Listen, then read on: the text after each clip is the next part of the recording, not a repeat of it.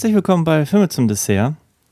Ich bin der Christian und bei mir ist der Florian. Yes. Hallo Florian. Hallo. Wir machen heute mit etwas weiter, was der gemeine Zuschauer schon von uns kennen dürfte, nämlich John Carpenter. Ja. Wir sprechen endlich, endlich über In the Mouth of Madness, die Mächte des Wahnsinns. Oder heißt er nur Mächte des Wahnsinns? Die Mächte des Wahnsinns. Die Mächte des Wahnsinns. Ja. Ich Ja. habe gedacht, warum heißt der Film eigentlich auf Deutsch so? Warum nicht irgendwie im Schlund des Wahnsinns oder so? Wäre auch ein guter Titel gewesen, wenn man mich fragt.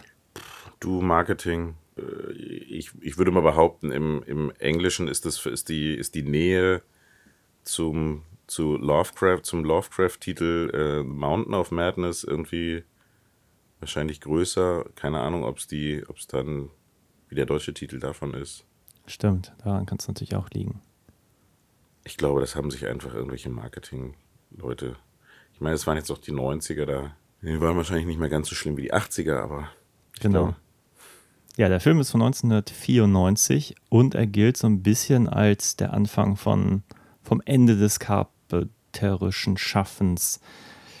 Aber ich mag ihn sehr gerne und ich habe mich sehr gefreut über die Neusichtung jetzt gerade mal wieder.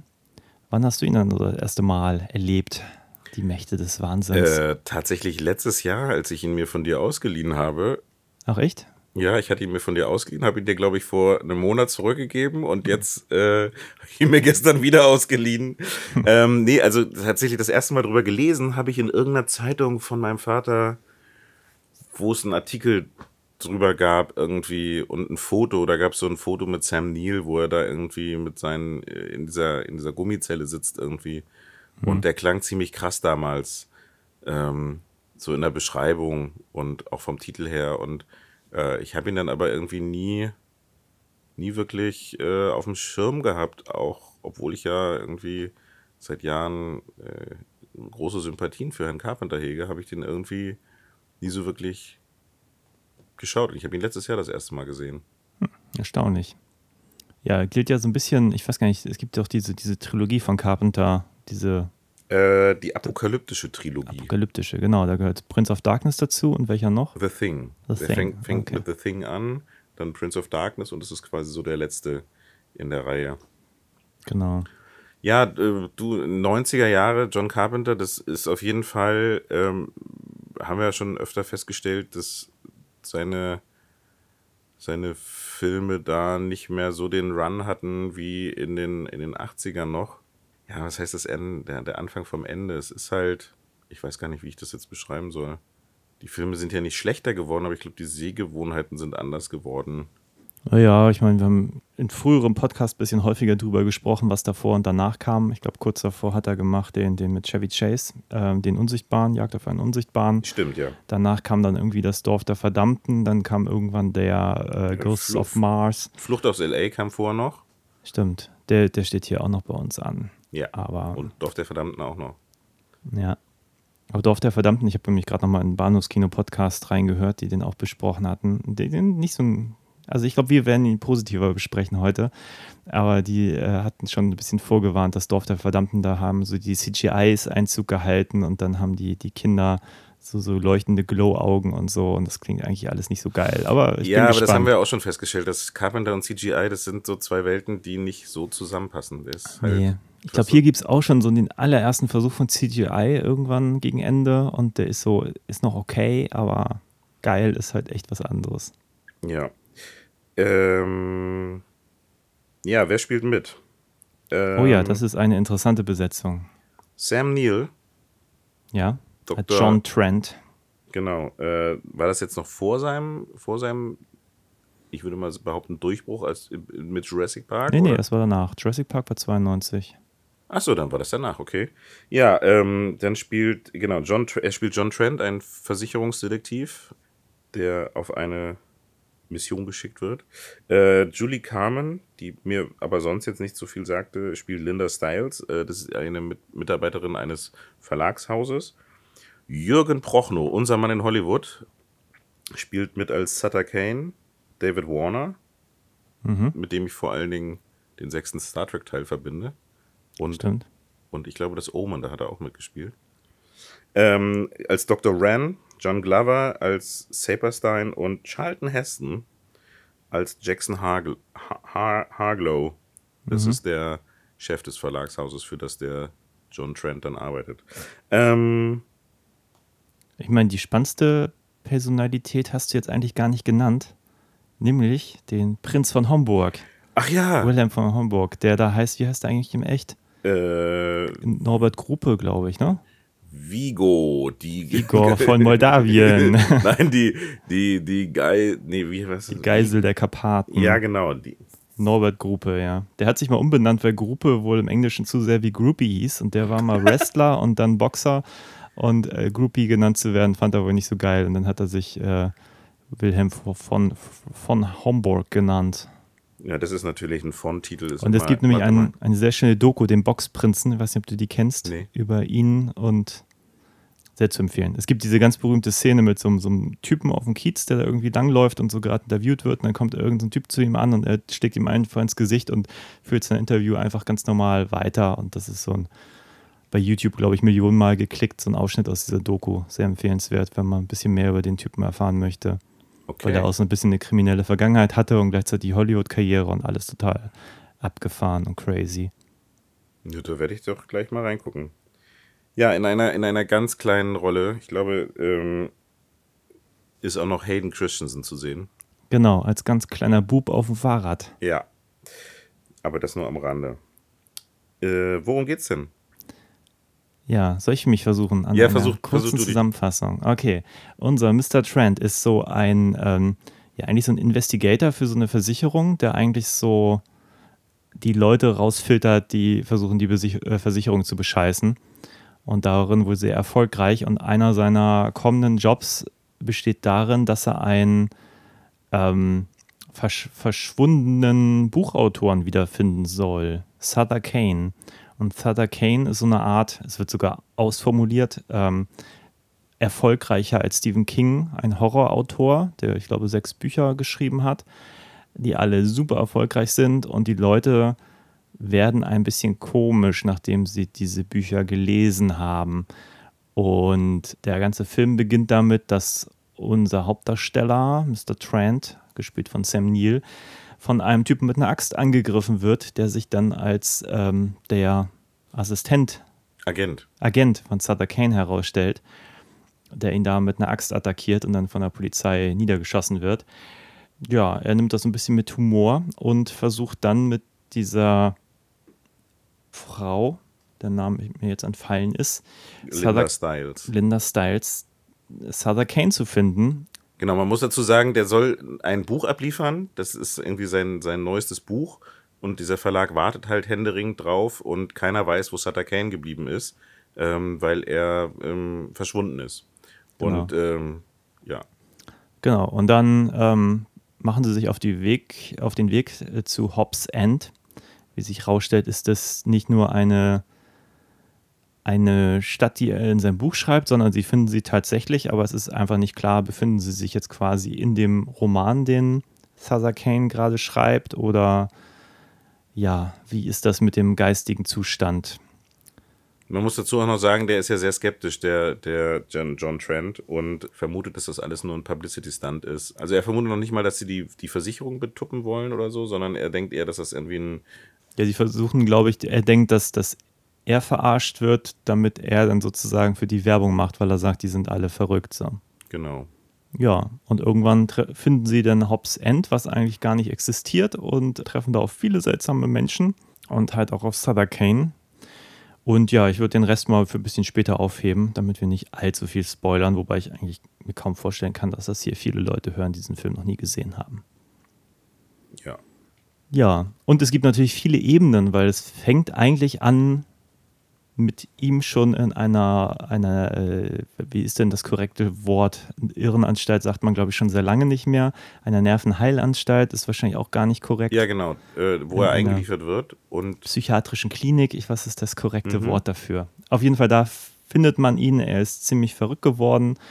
Er hat offenbar selber jemanden mit einer Axt attackiert. Äh, er fängt an, sich und seine Zelle mit schwarzer Kreide zu bemalen.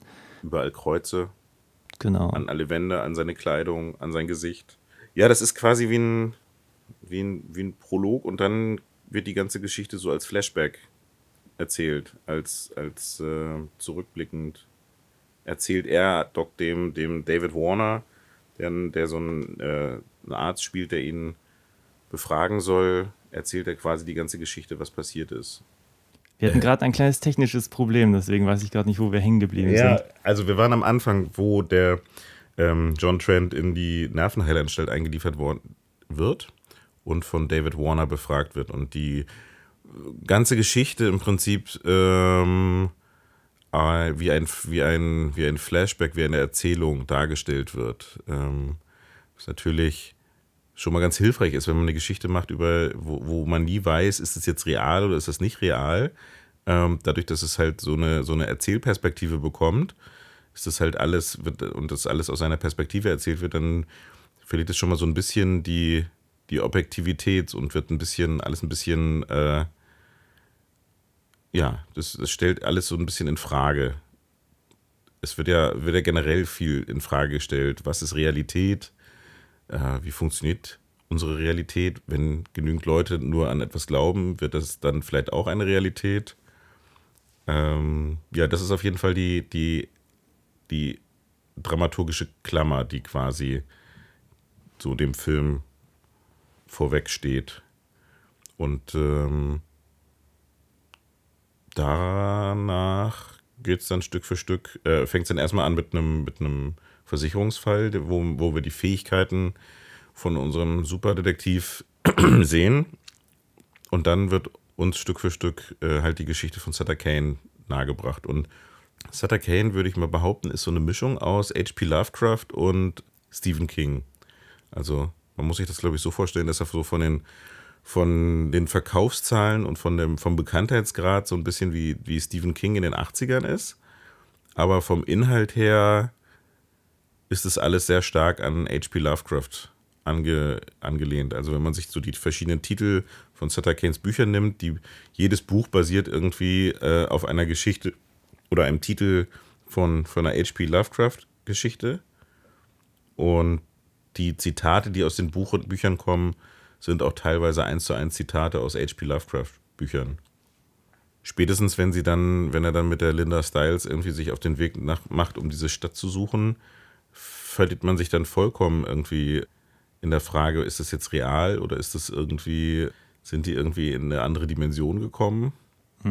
Ich muss gestehen, ich kenne mich mit diesen ganzen Lovecraft-Geschichten nicht wirklich gut aus. Und ich bin mir nicht sicher, wie viel vielleicht Stephen King auch schon von Lovecraft übernommen hat oder darauf Verweise verwendet hat. Also wir haben hier in diesem Film ganz viele dieser Momente, die mich aber an andere Stephen King-Geschichten erinnern. Also wir haben jetzt, ne- es wird ja sogar der Vergleich im Dialog aufgemacht. Er ist erfolgreicher als Stephen King, wird sogar gesagt.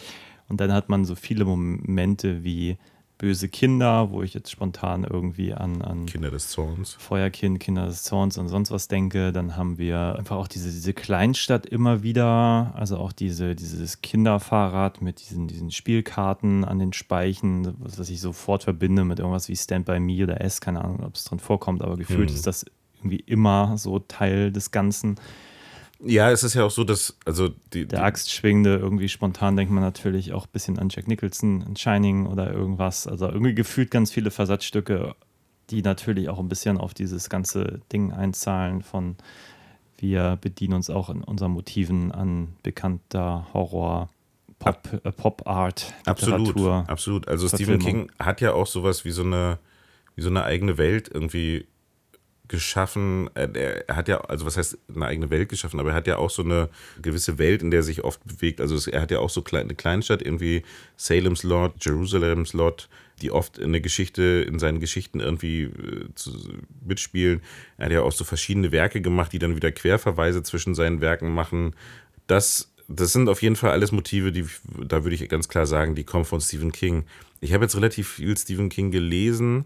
Ich muss sagen, ich habe jetzt noch nicht so viel Lovecraft gelesen. Ich gehe mal davon aus, dass Stephen King auch ganz klar davon irgendwie beeinflusst worden sein wird. Aber gerade was so diese ganze Geschichten mit den, mit den alten, jetzt nicht unbedingt Göttern, aber halt mit diesen Wesen, so ich sag mal Chutulu und sowas, das sind halt Sachen, die in diesem Film halt vorkommen, die ich jetzt so bei, bei Stephen King noch nicht gelesen habe. Und ich habe relativ viel bei Stephen King gelesen. Also bei Stephen King sind es halt relativ klassische Horror, was heißt klassisch, aber es sind halt, da geht es dann um Vampire und um Werwölfe und um Besessene ja. und all solche Sachen. Aber da geht es halt weniger um jetzt irgendwie ähm, Wesen aus einer anderen Welt, die halt versuchen, wieder in, in unsere Welt zurückzukommen. So, ähm. Genau, ja, Stephen King verzichtet so ein bisschen auf dieses, diese Metaebene oben drüber. Es gibt dann halt nur den Teufel, der in die Kleinstadt kommt, oder es gibt halt. Ja, wobei der dann auch schon so mit, ich sag mal so mit Misery oder sowas ist ja auch so eine Art Metaebene, wo es dann um einen Autor geht. Ähm, also bei ihm sind ja ganz gerne auch Autoren. Genau, aber Misery hat selber ja eigentlich kein fantastisches Element groß. Ja. Oder wenn, dann gibt es eins. Es gibt halt dann die, die telekinetische Fähigkeit, sei es jetzt irgendwie in The Shining oder in Carrie oder so, aber eben dann nicht oder mehr so viel mehr. Oder so. Ja, genau.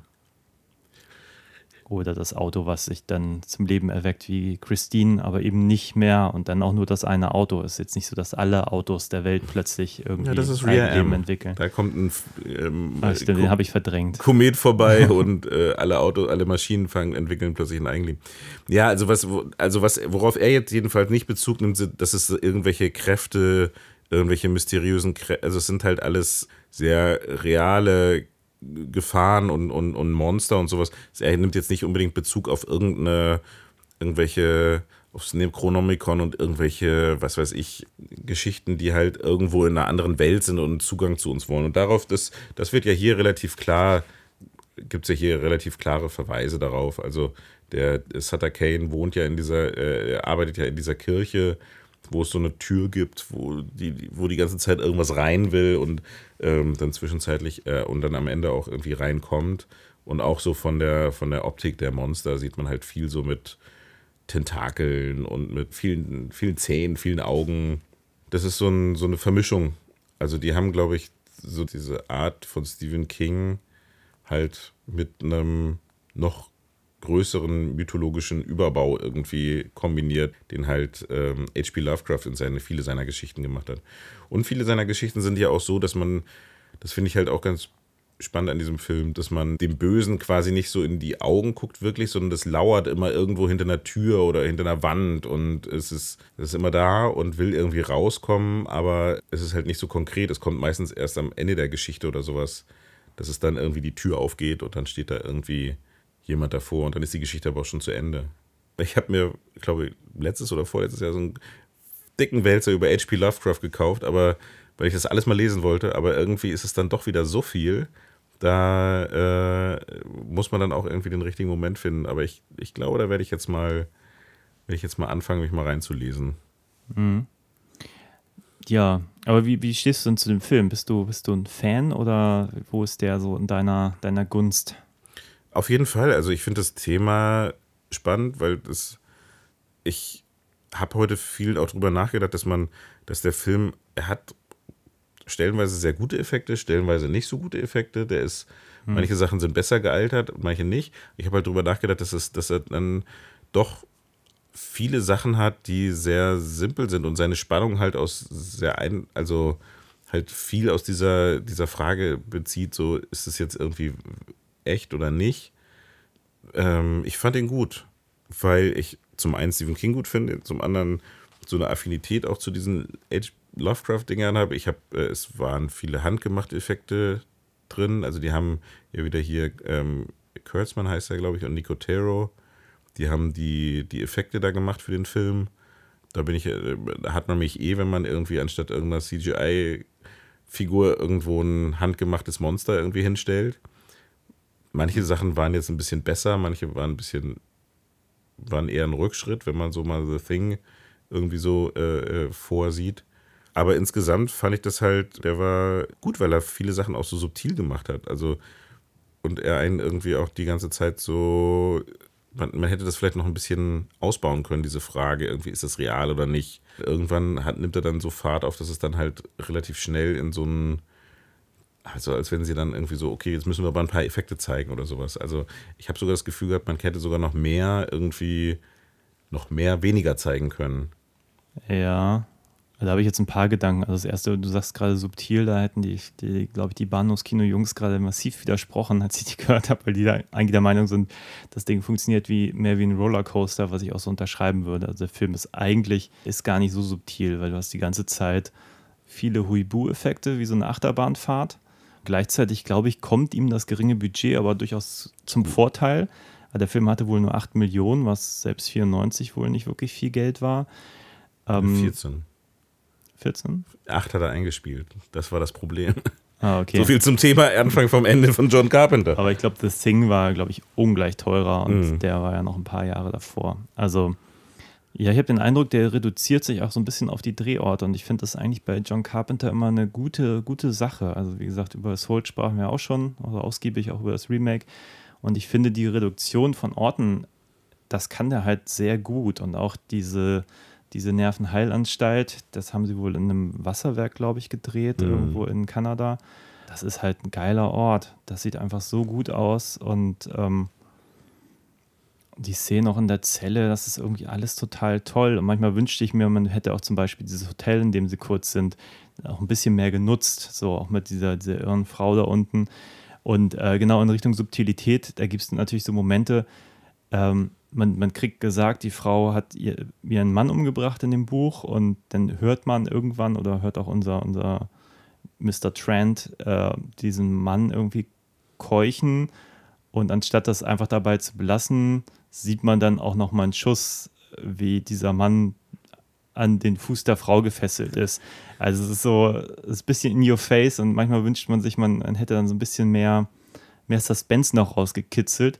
Aber ansonsten finde ich den Film unglaublich kurzweilig. Es passiert halt die ganze Zeit irgendwas und glaube ich auch durch diese bisschen, ich nenne es mal irgendwie kreischigen Jahrmarktseffekte, die immer wieder auftauchen. Ja, stimmt. Da ist es, es ist manchmal wirklich schon so geschnitten, dass die dann irgendwie so Flash, Flash, Flash, Flash, irgendwie so Monster, Axt, Blut, zack. Das ja, genau. Man hätte ja zum Beispiel entscheiden können, wenn er in den Keller geht äh, zu der alten Frau, da irgendwie wirklich einen Spannungsmoment draus zu machen und man sieht relativ schnell Tentakel, komische Monsterfigur, natürlich irgendwie im Halbschatten, aber es ist jetzt nicht so, dass du lange mit ihm bleibst und irgendwie wirklich mit ihm mitfieberst, was da sein könnte. Es geht halt alles ziemlich schnell, finde ich. So wirklicher Nervenkitzel stellt sich selten ein, aber dafür geht der Film halt schnell voran. Also ich habe ja, viel Spaß auch mit den Einfällen und dem Ganzen, was da so passiert.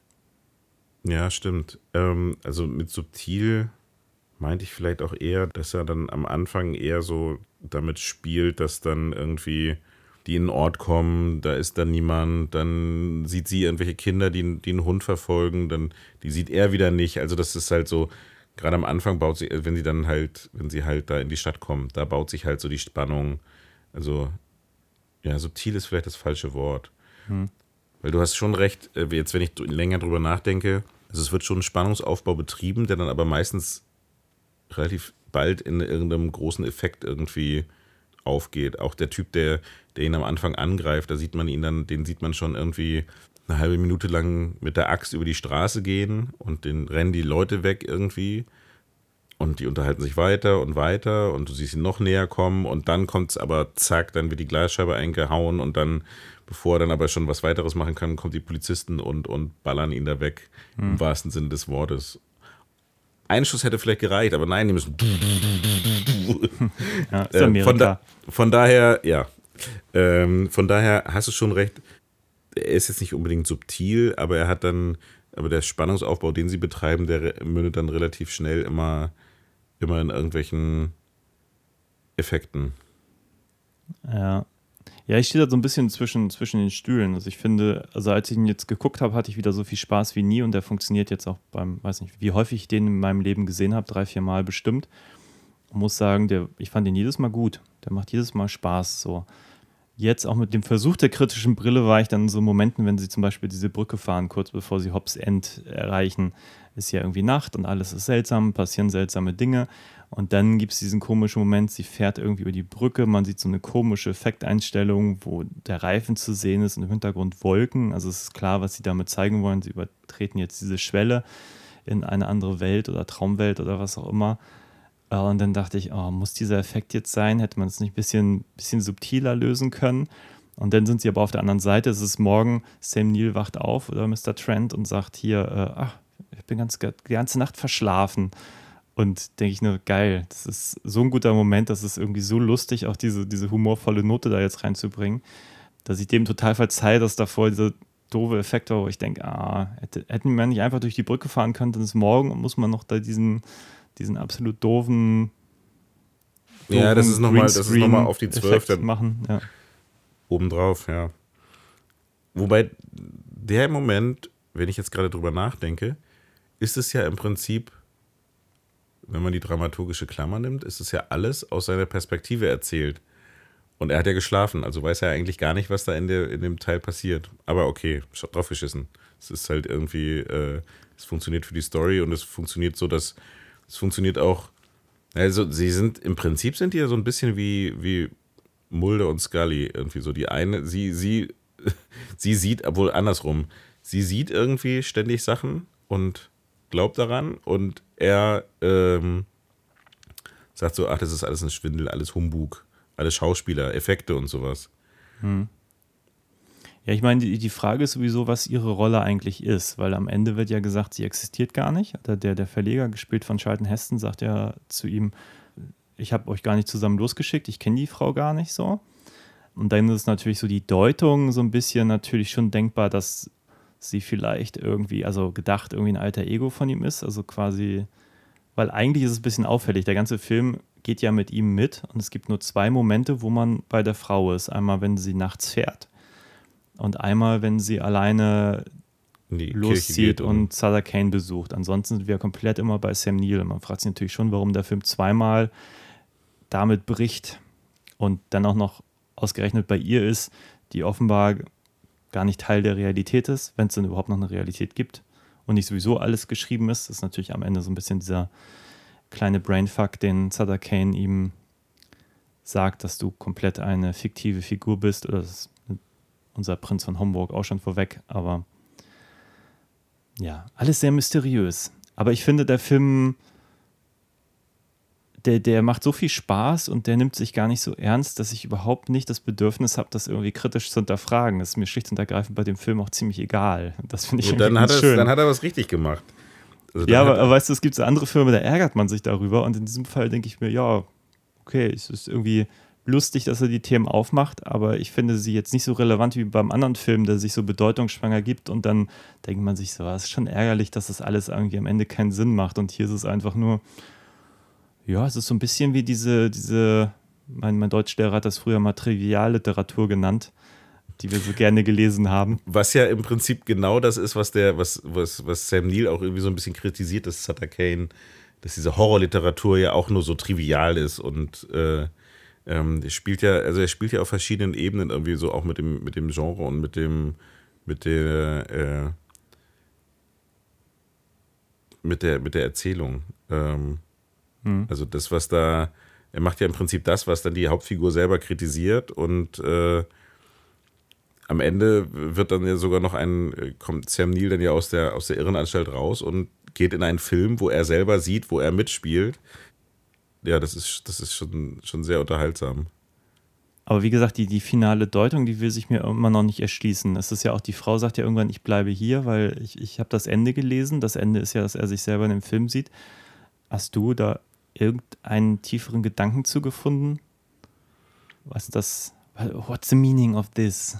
Nee, ich habe aber tatsächlich jetzt auch noch nicht so wirklich, seit ich das Ende gesehen habe, noch nicht so wirklich viel Zeit gehabt, drüber nachzudenken. Also im ersten Moment hat es sich mir nicht erschlossen. Ich, ich weiß jetzt auch nicht, ob das wirklich. Ich habe zwischenzeitlich gedacht, ob er vielleicht Sutter Kane ist. Ich habe zwischenzeitlich gedacht, ob er vielleicht der Autor ist und sich das und, und einfach nur verrückt geworden ist. Oder ob er einfach nur verrückt ist und denkt, er wäre Sutter Kane. Also es ist ja auch die Frage, ob das alles irgendwie.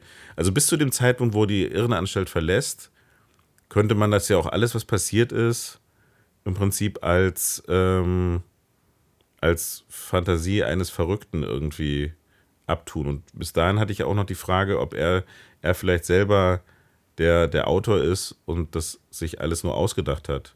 Wenn er dann aber den Film anguckt und sich selber sieht, dann ist es gibt es ja, aber wobei selbst auch das, er kann sich ja auch theoretisch alles ausgedacht haben, äh, in, der, ähm, in der Irrenanstalt könnte er sich ja auch gedacht haben, dass er rauskommt und dass diese weltweite Epidemie herrscht. Und äh, dadurch, dass man am Anfang ja irgendwie diese Klammer gesetzt hat, dass er irgendwie da eingeliefert wird, ist ja eigentlich alles möglich. Und ich verstehe, also die, da, warum die Frau, was die, die, die Bedeutung von, von der Linda, habe ich jetzt noch nicht tiefer ergründet. Als der Autor, äh, nicht der Autor, als der Verleger ihm dann sagt, ich habe sie alleine losgeschickt, Jetzt äh, muss man ja, kann man theoretisch ja alles in Frage stellen, was da irgendwie passiert. Also ob das dann, ja, nee. Ich gerade, ich komme komm gerade zu keiner, zu keiner Schlussfolgerung irgendwie so. Ja, ich finde es auch schwierig. Ich finde der Film, ich habe den Eindruck, die machen, da ist inhaltlich ein bisschen was drin, was das suggeriert, aber ich habe nicht den Eindruck, dass da irgendeine wirkliche Lesbarkeit irgendwie sich rauskristallisiert für mich.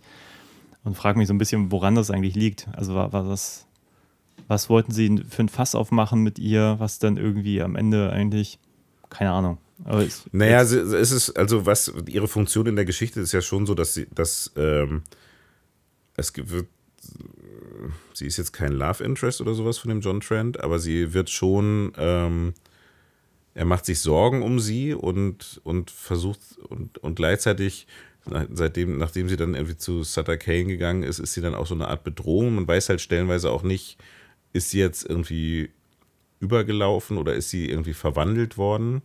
Es gibt ja so eine Geschichte, wo sie irgendwie hinter der Tür steht und, ähm, und, und unten kommen irgendwie so Tentakeln und sowas raus und man hört irgendwie Geräusche, dann geht die Tür auf und dann steht sie da einfach.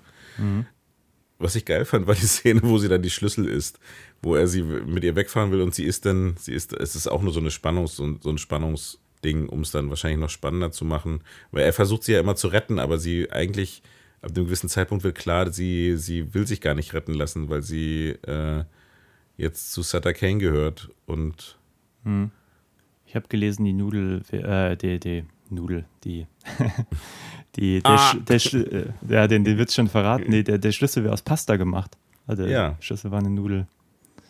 Finde ich ganz großartig. gewusst wie, also Ja. ähm, It's Movie Magic. was ich nicht ganz verstanden habe, es sind so viele Sachen, die, die man nicht ganz versteht, aber die irgendwie in der Summe der Dinge, es gibt bestimmt irgendwie eine Begründung für bestimmte Sachen, auch weil manche Leute so zwei Pupillen, also äh, in ihren Augen so zwei Pupillen haben. Manche Leute sind ein bisschen in diesem Dorf sind deformiert. Es gibt Leute, die sich irgendwie gegen Sutter Kane irgendwie wehren und wie dieser äh, wie dieser deutsche Boxer da und ihre Kinder wieder haben wollen.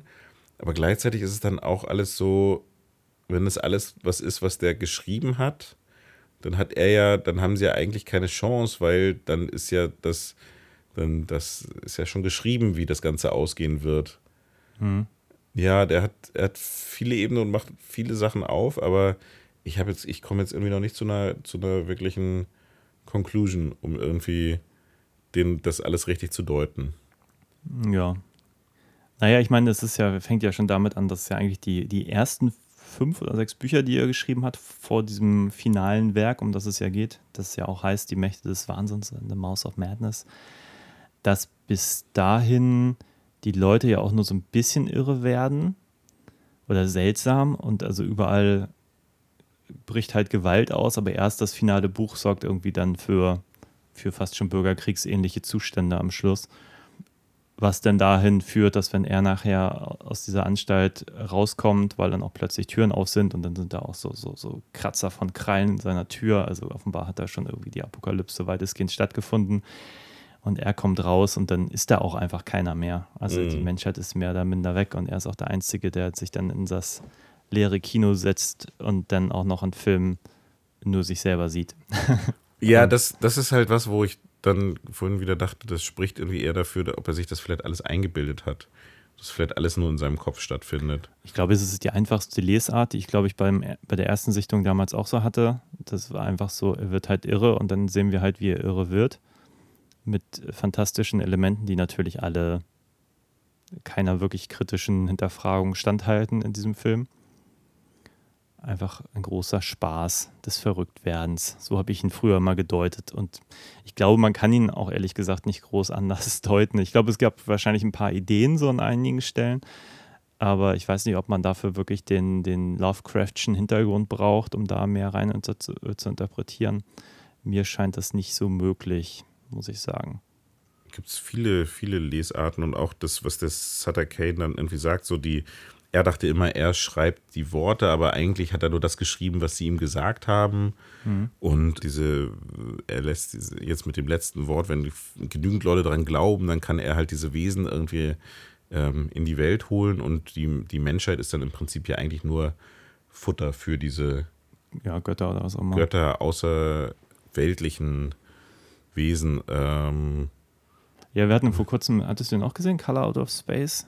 Nee, den habe ich noch nicht gesehen. Ah ja, okay. Das ist äh, ja ähnliche Thematik im Prinzip. Ja, also Lovecraft hat natürlich jetzt gerade den, den Vorteil, dass da vor ein paar Jahren quasi die Copyrights drauf äh, ausgelaufen sind. Und du kannst jetzt diese ganzen, ganzen Stoffe quasi nehmen und die sind mehr oder weniger rechtefrei. Das, äh, ich glaube, es gibt auch viele Leute, die, die Fans davon sind und die, das hat jetzt in vielen Sachen Einzug gehalten. Also das erste Mal, wo ich das so richtig gewahr geworden bin, das ist jetzt aber auch schon ewig her, ist, ist so der erste äh, Hellboy-Film. Da, da geht es ja auch um so, die Nazis versuchen so ein Tor aufzumachen, wo so Wesen aus einer anderen Dimension kommen irgendwie. Wie gesagt, ich bin leider auch noch nicht so in der Tiefe eingetaucht. Also ich, ich finde es sehr faszinierend, aber ich glaube, es ist auch extrem schwer darzustellen in Filmen, weil du einfach sehr, mit sehr, diese, diese Wesen sehr aufwendig gestalten musst irgendwie und äh, Also ich muss ja bei Filmen, die inspiriert sind von Lovecraft, vor allem an die, die Stuart Gordon Sachen denken. Hier, oder wie heißt der, Brian Usner, die haben ja Dagon, glaube ich, gemacht und auch hier Society und wahrscheinlich noch einige mehr, die mir jetzt gerade nicht einfallen, habe ich leider auch noch nicht die gesehen. auch alle so ein bisschen auf diesen Mythos einzahlen. Deutet sich immer mehr an, dass ich irgendwie jetzt mal äh, abends mal in meinem dicken HP Lovecraft Gesamtwerk Schmöker äh, ein bisschen rumstöbern muss, damit ich mich mal da ein bisschen weiter einarbeiten kann. Dann kann man das Ganze vielleicht auch noch ein bisschen besser, besser einordnen. Diese ganzen Verweise, die dann kommen oder diese, diese Andeutungen, Referenzen, Hommagen. Ja, ansonsten, ich hatte so ein bisschen gehofft, dass ich, als ich den, mir den Audiokommentar noch ein bisschen anhörte von, von The Mouse of Madness, ein bisschen gehofft habe, dass da noch ein paar spannende Anekdoten wären, also ein paar Gedanken von Carpenter, aber der hatte irgendwie mehr Freude, der macht den zusammen mit seinem Kameramann, den auszufragen, mit welcher Lampe er jetzt was beleuchtet hat und so. Und da habe ich dann nach zehn Minuten ein bisschen gelangweilt ausgeschaltet, weil mir das dann doch ziemlich egal war, ob da jetzt 10 oder 12 kW stehen. Ja. Der, Kameramann, also ich, es ist auch wieder eine Sache, kameratechnisch ähm, ist der Film auf jeden Fall sehr hohes Niveau. Hat auf jeden Fall, das, das ist ja derselbe Kameramann, der auch Vampires gemacht hat. Das ist derselbe Kameramann, mit dem er auch Prince of Darkness und, und verschiedene Filme gemacht hat, die er dann, also er hat zwei Filme, die mir, äh, das ist, wie heißt er nochmal, Gary B. Kibble, mit dem hat er Prince of Darkness und noch was anderes gemacht. Mit dem hat er aber auch unter anderem Ghost of Mars gedreht. Also das war so der anscheinend so sein, sein Stammkameramann ab Ende der 80er, Anfang der 90er. Ja, wobei Ghost of Mars, da sprachen wir auch schon drüber. Also schlecht sieht der Film nicht aus. Der, also billig ja, aber nicht schlecht. Und ja, wir waren ja auch, als wir darüber sprachen, waren wir eigentlich auch ein bisschen der Meinung, da muss irgendwas bei der Produktion tierisch schief gelaufen sein, dass der Film so wurde, wie er war. Ja, aber also auf der rein technischen Ebene äh, kann man, ist der Film auf jeden Fall, äh, bis auf ein paar Effekte, würde ich sagen, auch sehr gut gealtert. Also es- er hat extrem stimmungsvolle Bilder, ähm, die, die, die da zustande kommen. Und es ist auch alles immer sehr, sehr übersichtlich gefilmt. Also es ist jetzt nichts irgendwie, äh, trotz des, trotz, dass es halt manchmal so ein, so geschnitten ist, dass es irgendwie, der versucht so ein bisschen noch so diese, diese, diese, dieses Verrücktwerden über den Schnitt noch irgendwie mit reinzubringen. Ja, es gab so ein paar stroboartige Momente, wo sehr schnell geschnitten wird, wo nur ein, zwei Frames immer zu sehen sind. So ein bisschen hell-dunkel-Momente. Fand ich damals auch ganz cool, war so ein bisschen, glaube ich, Mitte der 90er auch so ein bisschen, ich glaube, eine Anbiederung aus, an so ein MTV-Publikum, weil das einfach sehr modern war. Heute stolpert man da fast gar nicht mehr drüber, würde ich sagen. Also da, da hatte ich den Eindruck, dass so Anfang der 2000er, als ich mir den irgendwann nochmal wieder angeguckt habe, wirkt das für mich viel radikaler, als ich das heute denke ich mir, okay, da, da flasht das halt so ein bisschen. Aber ich glaube, das war in den 90ern schon sehr modern zu dem Zeitpunkt. Ja, stimmt. Ja, das ist dieses MTV-Style, was man da so, was so Schlagwort war, damals irgendwie so. Um nochmal ganz kurz auf den Gary B. Kibbe, der hat tatsächlich, der hat Sie leben gemacht, den, über den wir auch Ah, schon ja. gesprochen haben. Dann haben sie Mächte des Wahnsinns, Dorf der verdammten Flucht aus L.A., Vampire und Ghost of Mars. Also er hat quasi den Carpenter abgesang komplett begleitet, irgendwie sowas. Aber äh, da nochmal, also wirklich auf der rein technischen Ebene, filmtechnischen Ebene kann man, äh, hat der Film auf jeden Fall seine Stärken und ist äh, auch musikalisch. Carpenter hat wieder die Musik gemacht, ähm, dieses Mal aber mit jemand anderem zusammen. Also ähm, auch auf der, auf der, da ist es auf jeden Fall alles sehr Deutlich rockiger auf jeden Fall. deutlich rockiger, ja. Das ist äh, so von der, vom, von der Musik her würde ich fast wieder sagen, so ein bisschen rockiger, so wie, wie, wie der Vampire. Und was ich, worauf ich eigentlich hinaus wollte, ist, dass der auf jeden Fall den Zahn der Zeit da gut überstanden hat. Die Effekte sind mal besser, mal schlechter gealtert, aber auch da spielen sie halt Gott sei Dank viel mit Dunkelheit und mit extremen Nahaufnahmen und sowas. Äh, Und ich glaube, dieser eine Computereffekt, den du meintest, das ist das, wo der Sutter Kane sich quasi selber in so ein Loch auffaltet oder irgendwie sowas, ne? Genau. Und das sieht dann aus wie so eine Buchseite, die so aufgerissen wird in alle Ecken. Und dann guckt er da durch, guckt quasi ins Nichts, guckt zu den Göttern. Ist ein schöner Moment, weil dann die, seine Begleiterin anfängt, aus diesem Buch vorzulesen, was er sieht. Und wenn, wenn wir das gesehen hätten, was er sieht, das wäre, glaube ich, schon ein bisschen ernüchternd gewesen, wenn man das nicht richtig geil trickst. Und man sieht eigentlich nur ihn, wie er durch dieses Loch ins Nichts schaut. Das fand ich schon ganz hübsch irgendwie. Ja, ich glaube, das ist tatsächlich so ein Kompromiss gewesen zwischen dem Machbaren und zwischen dem, was man eigentlich zeigen will irgendwie und dem, was man aber sich budgettechnisch irgendwie leisten konnte, umzusetzen. Ich glaube, wenn man das, was er da jetzt sieht, gesehen hat, irgendwie wirklich hätte eins zu eins umsetzen wollen, dann wäre das, hätte das auf jeden Fall nochmal ein ganz anderes Budget erfordert. äh. Und ich finde, dafür ist der Effekt eigentlich auch ganz gut funktioniert. Äh, ist ein relativ simpler Effekt, der, der eigentlich aber gut funktioniert. Ich habe ihn ja jetzt innerhalb von einem Jahr zweimal gesehen. Äh, beim ersten Mal habe ich ihn, glaube ich, ich hatte mich sehr darauf gefreut, aber ich habe ihn jetzt noch nicht so, ähm, ich habe ihn jetzt auch dieses Mal leider wieder nicht geschafft, am Stück zu gucken.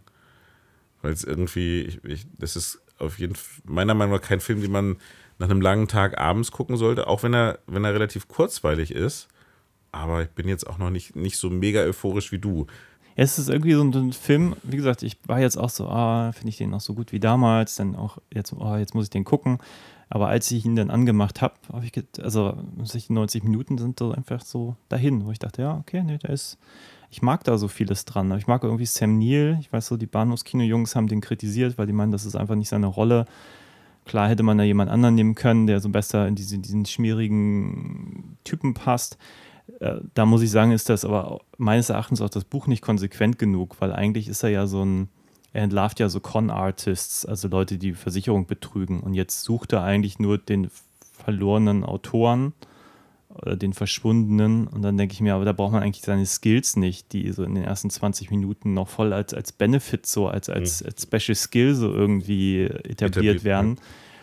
Und also wenn man es drehbuchtechnisch betrachtet, ist das, glaube ich, eine Schwäche, die mich aber überhaupt nicht stört. Also ich, ich gucke ihm einfach total gerne dabei zu, auch wie er die ganze Zeit immer wieder zweifelt, eigentlich an so einem Punkt, wo man so, eigentlich als Zuschauer da so denkt und sagt, lauf doch einfach um dein Leben. Und er ist so, ja, ihr macht das super hier, ich spiele das toll. Super Schauspieler, ey, gute Effekte Ich so. finde, der ne? hat so, ein- so ein Humording, was mich auch, glaube ich, anspricht. Also ich mag das irgendwie alles ganz gerne. Und Jürgen Prochnow ist halt auch, der ist halt so super wenig Präsenz dafür, dass er ganz vorne in den Titeln steht. Aber irgendwie, wenn er dann zu sehen ist, ist das irgendwie auch lustig. Und also ich habe meine Freude bei dem Ding. Also von meiner Seite ist das auf jeden Fall einer der, also mein persönlicher Favorite, so einer von den Top 5 von Carpenter, würde ich mal sagen. Oh, cool. Also ich kann jetzt gar nicht sagen, was mein Liebster ist, aber der gehört auf jeden Fall mit zu den, den meines Erachtens tollsten, weil er irgendwie bunt ist und Spaß macht und ganz viel drin, was, was mich irgendwie anspricht. Das finde ich alles sehr, sehr schön. Ja, das ist doch äh, gut. Also ich würde, ich wüsste jetzt gar nicht, wie ich ihn, wie ich ihn da tatsächlich in der Carpenter, im Carpenter-Kosmos irgendwie so platzieren würde. Hat auf jeden Fall Spaß gemacht.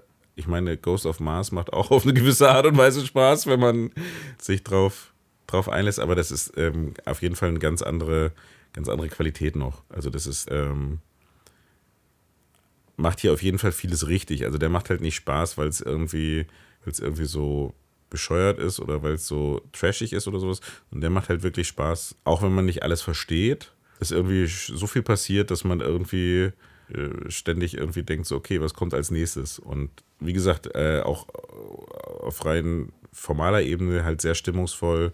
Kamera, Musik, Schnitt, äh, bis auf diese MTV-Flashes, die da drin sind. Aber auch die tragen dann wieder ihren, ihren, ihren äh, Teil dazu bei. Ja, ich finde die nicht schlimm. Also ich meine, die werden natürlich nachher auch ein bisschen eingesetzt, um die Monster so ein bisschen zu kaschieren. Die siehst du ja wirklich immer nur ganz kurz, was auch, glaube ich, gut ist oder in Dunkelheit, weil sonst sind die halt auch irgendwann, glaube ich, ein bisschen albern. Und ja, ich glaube, das ist auch ein bisschen Zugeständnis, ob das nicht so riesigen Budget ist. Also ich meine, dieser eine Moment, wenn, wenn seine Assistentin sich da schon verwandelt hat und du siehst irgendwie, weiß nicht, irgendeine Tänzerin wahrscheinlich, die dann umgedreht mit ihrem Gesicht um auf, also oh ja, das umgedreht, war... aufgesetzt da Bewegung macht, das ist schon irgendwie cool, aber halt auch, also wenn man darauf achtet, schon ziemlich obvious, wie sie es gemacht haben, aber auch irgendwie ganz cool, das so ohne jetzt CGI oder groß viel Gedöns einfach so umzusetzen. Stimmt, an, an, den Effekt hatte ich jetzt noch gar nicht, das hatte ich jetzt. Äh, ja, die dreht sich so irgendwie in sich und so und also ich habe es irgendwie sofort gesehen, dass sie einfach ihr so eine Maske aufgesetzt haben von ihr, die einfach umgedreht ist, aber irgendwie war es auch ganz cool. So. Genau. Und ja. von den Monstern am Schluss sieht man ja eigentlich gar nicht viel. Die sind ja immer nur ganz kurz, bam, bam, bam, bam und dann wieder weg. Und ja, und Nahaufnahme und hier nochmal Zähne und dann nochmal Augen und irgendwie hier nochmal eine Tentakel und so. Ja, genau. Das so. Ja, das äh, funktioniert auf jeden Fall sehr gut. Und das funktioniert vielleicht auch im Kino nochmal besser, wenn man wirklich nichts von dem Film kennt, ihn einmal guckt und dann denkt, okay, da waren irgendwie Monster, ich will gar nicht, aber so mein. Ich meine, klar, jetzt auf DVD und man guckt ihn dreimal, dann ist natürlich auch die, die Wirkung nochmal eine Der andere, weil man die Bilder ja. ganz anders irgendwie analysieren kann und so. Oh ja, von meiner Seite auf jeden Fall eine Empfehlung könnte mir vorstellen, dass die nächsten, die wir besprechen, nicht ganz so euphorisch ausfallen, zumindest von meiner Seite. Ja, wir, wir haben ja noch ein bisschen was in der 80er-Phase, haben wir ja noch, noch ein, zwei Sachen, so wie Fog und, und auch äh, Prince ah ja, of Darkness. Fog ist natürlich toll, Prince of Darkness auch. Ähm, aber jetzt nähern wir uns langsam so der, der ja, Dorf der Verdammten. Gut, Snake müssen wir nochmal machen, die beiden. Ja, da habe ich jetzt gerade gesehen, dass es irgendwie zum, zum ersten ne, irgendwie so eine mega Deluxe Ausgabe mit inklusive äh, Soundtrack auf Platte und sowas jetzt rauskommen soll. Oh, äh, Power. der wird sein, der hat, der hat einfach seine Fanbase, die da, die da ja. auf jeden Fall kaufen wird. Ich habe mir ja vor kurzem mal den zweiten geholt. Ich glaube, das war so eine britische Blu-ray, weil er einfach in Deutschland nicht zu kriegen war. Ich auch dachte, krass, dieser erste hat so einen so einen Status, dass du den echt so hinterhergepfeffert bekommst in tausend Editionen und den, den zweiten halt gar nicht. Da denke ich auch manchmal, ist das so seltsam. Dabei ist der zweite, glaube ich, gar nicht so schlecht. Auf den freue ich mich ein bisschen. Da bin ich gespannt. Lass uns doch mal. Als, äh, den ersten habe ich halt letztes Jahr irgendwann mal im Savoy geguckt. Waren wir da zusammen drin? Nee, da konnte ich gerade nicht. Ja. Genau, und jetzt beim zweiten, der ist noch wirklich lange her, aber irgendwie fand ich. Den habe ich auch Damals auch die Besetzung einen. mit Steve Buscemi, das fand ich irgendwie ganz schön schon toll in meiner Erinnerung. Aber weiß nicht, wie das gealtert ist. ja, schauen wir mal. Gut, Sehr dann gut. hören und sehen wir uns das nächste Mal einfach wieder und hab einen schönen Tag und unsere Zuschauer auch. Einen schönen ja. Abend. Bis bald. Auf Wiedersehen. Adios.